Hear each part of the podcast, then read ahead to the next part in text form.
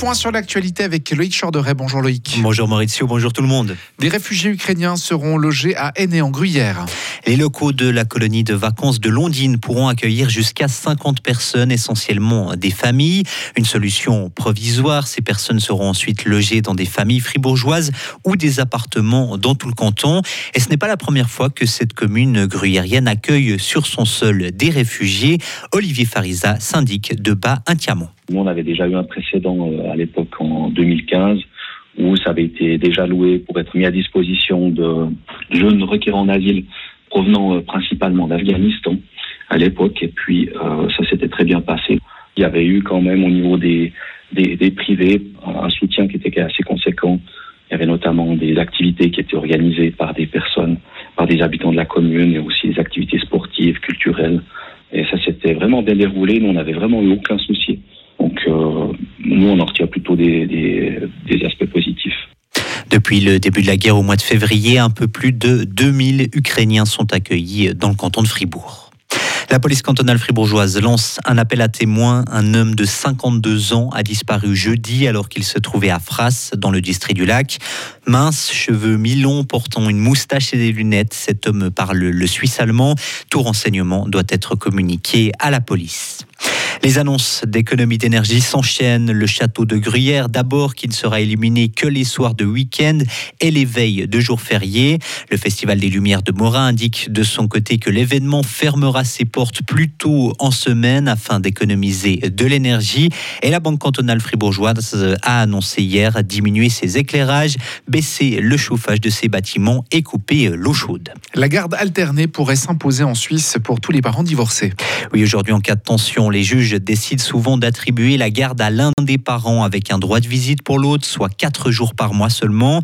Mais une initiative déposée par un conseil national veut que ça change et elle a obtenu cette initiative le soutien d'une commission du Parlement. Le texte demande que le refus d'un des deux parents ne soit pas un obstacle à la mise en place d'une garde alternée. Près de 200 personnes ont manifesté hier à Lausanne, une action de solidarité avec les femmes iraniennes. Ce rassemblement a été organisé par la communauté euh, kurde. Le corps d'une jeune fille a été euh, découvert hier soir dans une malle à Paris. La victime est une collégienne de 12 ans. Ses parents avaient signalé sa disparition.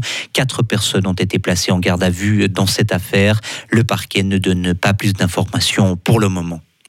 L'explosion d'une mine de charbon a fait au moins 40 morts en Turquie. C'est le nouveau bilan communiqué par le ministre de l'Intérieur ce matin. 58 mineurs ont réussi à se sauver par eux-mêmes. L'explosion a eu lieu hier soir. Elle serait due à un coup de grisou, une explosion due au méthane libéré par le charbon. C'était un personnage marquant et attachant des films Harry Potter. L'acteur qui interprétait Hagrid est décédé. Robbie Coltrane s'en est allé hier à l'âge de 72 ans. L'autrice de la saga Harry Potter a salué le talent incroyable de cet acteur qui interprétait ce demi-géant gentil et maladroit. En hockey sur glace, Gauthieron engage un nouvel étranger.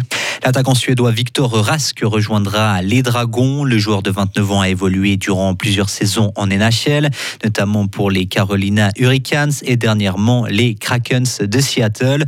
Le gaucher devrait arriver à Fribourg en début de semaine prochaine. Et un mot sur le match de hier soir. Fribourg-Gotteron a repris des couleurs. Oui, les Dragons ont battu Lugano 4 à 2 hier soir. Ils sont certes passés complètement à côté du premier tiers, mais ils ont montré un autre visage dès le début de la deuxième période.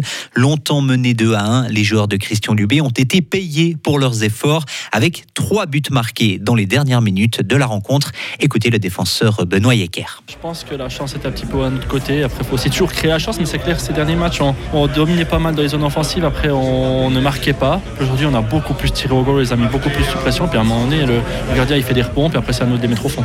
Deux buts de défenseur, vous-même et euh, votre coéquipier euh, Ryan Gunderson, euh, ça fait toujours plaisir de, marquer. En plus, on sait. Je suis désolé, ça vous arrive pas très souvent, Benoît. Ouais, bah, peut-être ça, va m'arriver plus souvent, mais c'est clair, ça fait toujours du bien. Ma foi, si les, si les attaquants n'en mettent pas, bah, c'est à nous aussi de, montrer la voie. C'est clair qu'ils nous aident aussi défensivement, donc c'est aussi maintenant à, nous de, les aider et puis d'aussi en mettre quand on a des, des caviars comme ça qui s'offrent à nous. Oui. Avec cette victoire hier soir, Gauthieron grimpe à la huitième place du classement.